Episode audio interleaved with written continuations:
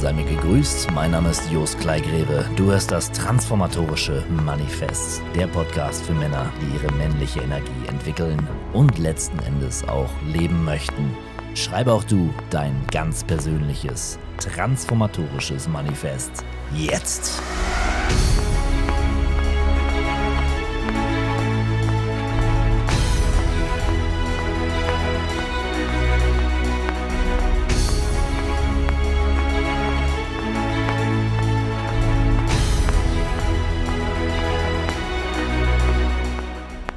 Ich weiß ja nicht, wie es dir geht, aber ich habe in den letzten Jahren zunehmend die Beobachtung machen können, dass vor allen Dingen in Diskursen es immer mehr ums Gefühl geht.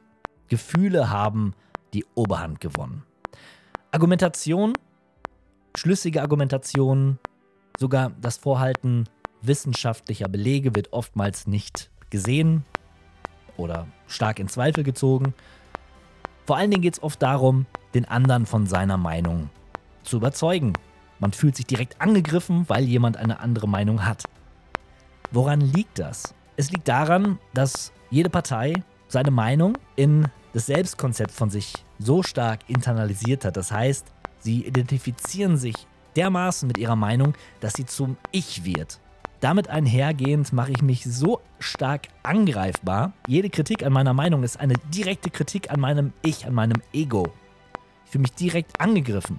Und dann verliere ich den Zugang zu, zur Ratio, zu meinem Verstand. Dann bin ich nur noch Gefühl und ich möchte auch gar nicht mehr dem anderen folgen. Dann bin ich sehr verhärtet, dann bin ich starr. Und das ist doch komisch. In einer Zeit, wo es doch immer mehr darum geht, die Toleranz, das Zuhören zu kultivieren, offen sein für Andersdenkende. Und trotzdem verliert sich die wahre Empathie. Die wahre Zugänglichkeit für den anderen, weil wir nur noch bei uns sind bei unseren Gefühlen. Und hier eine klare Botschaft an dich da draußen und an dich und an dich. Du bist nicht dein Gefühl. Ich weiß, das ist schwer zu begreifen. Für viele ist das schwer zu begreifen. Denn wenn es sich doch schlecht anfühlt, dann muss es doch schlecht sein. Und wenn deine Meinung mir nicht passt und mir wehtut, dann ja, dann ist das nicht richtig. Dann bist, hast du mir wehgetan. Das ist nicht wahr. Denn nur du innerlich kannst zulassen, dass man dir wehtut. Doch es ist ein gesellschaftliches Problem.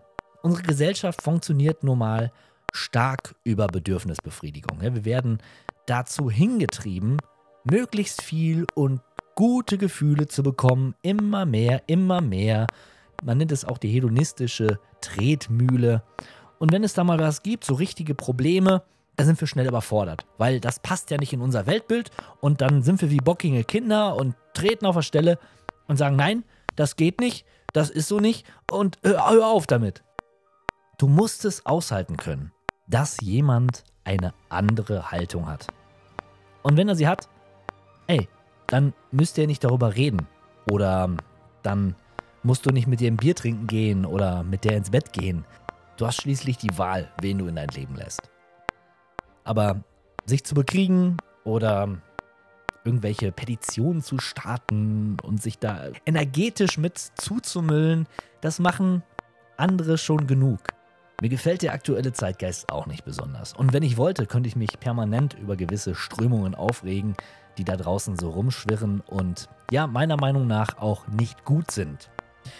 Ich kann meinen Teil dazu beitragen, indem ich hier so einen Podcast mache und euch Männer dazu ermutige, mehr in eure männliche Power zu kommen und bei euch zu bleiben, offen zu sein für das, was da draußen ist, aber auch einen inneren stabilen Kern zu entwickeln. Wenn wir argumentieren, wenn wir uns tatsächlich mal auf so Gespräche einlassen, wo wir das Gefühl haben, ey, das Gegenüber hat tendenziell auch eine Offenheit für uns und nimmt schon das ernst, was wir sagen oder zumindest hört es uns zu, dann kann man durchaus auch in den Diskurs gehen und suchen. Das ist nicht das Problem.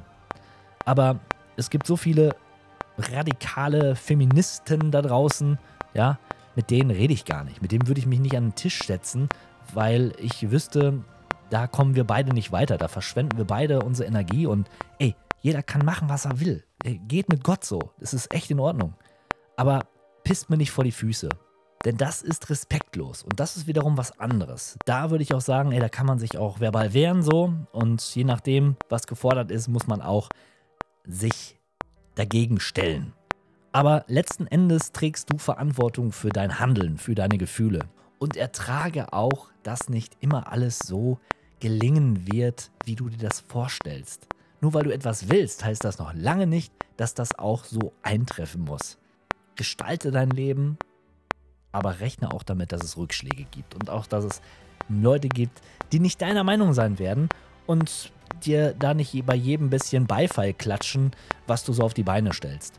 Andere wiederum werden es gut finden und dir Beifall klatschen. Und so zieht sich das an, was zusammengehört. Aber wenn du immer mit erhobenen Fäusten in die Welt hinausläufst und dein Ego machen lässt, deinen Gefühlen so viel Raum lässt, dass sie sich beherrschen, dann wirst du nichts Gutes in dein Leben lassen. Und das ist so ein ewiger Punkt, den ich hier immer wieder betonen werde. Unsere Gedanken formen unsere Wirklichkeit. Andere Menschen können dich nur verletzen, wenn du es zulässt. Sei nicht so empfindlich. Das heißt nicht, wenn du jetzt beleidigt wirst auf der Straße, dass du dich nicht wehren sollst. Ganz klar, das sollst du. Adäquat und dem Rahmen entsprechend, je nachdem. Manche Situationen erfordern andere Maßnahmen. Aber insgesamt kann man sagen, dass gerade auch in öffentlichen Diskursen es gar keinen Grund gibt, sich ständig auf den Schlips getreten zu fühlen. Wir könnten jetzt mit dem Finger zeigen auf andere, die es definitiv nicht hinbekommen. Aber wir bleiben bei uns selbst, denn die anderen, die können wir nicht ändern. Wir können nur uns selbst ändern. Und alles andere regelt sich von allein. Davon bin ich überzeugt. Alle extremen Positionen da draußen, die werden sich früher oder später selbst sabotieren. Na, man kennt es vom Taoismus, Yin und Yang. Die Natur strebt immer nach Gleichgewicht. Abschließend hier nochmal mein Appell an euch Männer da draußen. Ihr sollt ja Kontakt mit euch selbst aufnehmen. Habe ich in den letzten Folgen ja gesagt. Ja, wichtig ist, dass wir mit unseren Gefühlen in Kontakt kommen. Aber es geht nicht darum, sich mit ihnen zu identifizieren, sie in uns aufzunehmen als etwas Absolutes. Es sind nur Gefühle, die kommen und gehen. Auf und ab wie Wellen. Und wenn ihr eure Gefühle beobachtet, aus der Metaebene heraus, in der Meditation beispielsweise, dann werdet ihr das auch erkennen. Dann kannst du beobachten, wie ein Gedanke entsteht, wie ein Gefühl entsteht und alles kommt und geht. Auch deine Gedanken. Das bist nicht du. Aber find es selbst raus, setz dich hin. Du kannst gerne nochmal meine 5-Minuten-Meditation dazu benutzen, um mal wirklich in Kontakt mit deinen Gefühlen zu kommen, ohne dich da drin zu verstricken. Und das Erlebnis kannst du dann mit in den Alltag nehmen. Das heißt, das nächste Mal in einer hitzigen Diskussion kannst du zumindest besser erkennen, äh, was geht hier gerade eigentlich ab und möchte ich diese Diskussion hier an dieser Stelle fortsetzen? Äh, Höre ich dem anderen wirklich zu oder nicht? Und wenn nicht, dann kannst du es sowieso lassen, dann bringt es nichts. Also Ego-Spielchen spielen und in die Welt laufen, das führt letztlich nur dazu, dass du dich in deinem infantilen, kindischen Geist bewegst und äh, keine Fortschritte machst, die dir helfen, deine männliche Energie weiterzuentwickeln. Das soll es jetzt aber auch erstmal gewesen sein für die heutige Folge. Folgt mir doch gerne bei Instagram, um das Projekt ein bisschen weiter voranzutreiben. Den nächsten Podcast gibt es wieder nächsten Samstag im wöchentlichen Tonus. Mach's gut, bleib stark und wir hören uns. Thank you.